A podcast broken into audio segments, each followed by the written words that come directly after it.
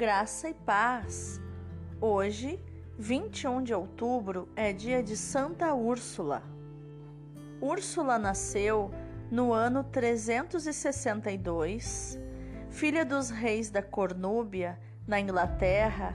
A fama de sua beleza se espalhou e ela passou a ser desejada por vários pretendentes, embora Úrsula tenha feito um voto secreto de consagração total a Deus.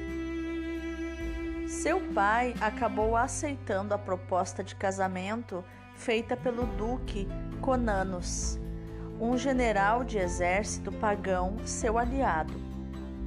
Úrsula fora educada nos princípios cristãos, por isso ficou muito triste ao saber que seu pretendente era pagão. Quis recusar a proposta mas conforme costume da época, deveria acatar a decisão de seu pai. Pediu então um período de três anos para se preparar. Ela esperava converter o general Conanos durante esse tempo ou então encontrar um meio de evitar o casamento, mas não conseguiu nenhuma coisa nem outra.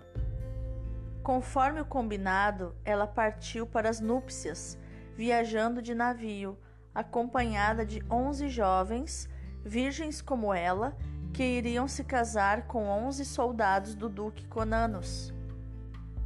Há lendas e tradições que falam em onze mil virgens, em vez de onze apenas, mas outros escritos da época e pesquisas arqueológicas revelaram que foram mesmo onze meninas.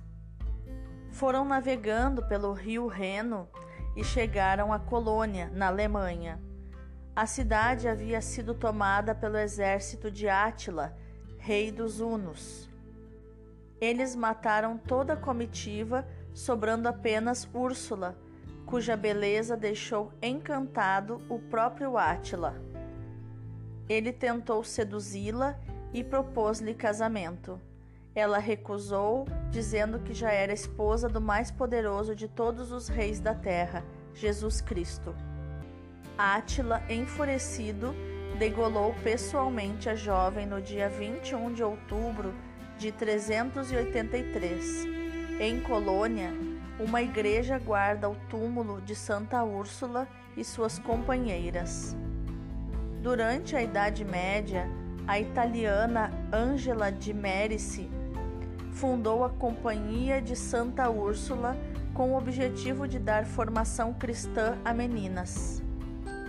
Seu projeto foi que essas futuras mamães seriam multiplicadoras do Evangelho, catequizando seus próprios filhos. Foi um avanço, tendo em vista que nesta época a preocupação com a educação era voltada apenas para os homens.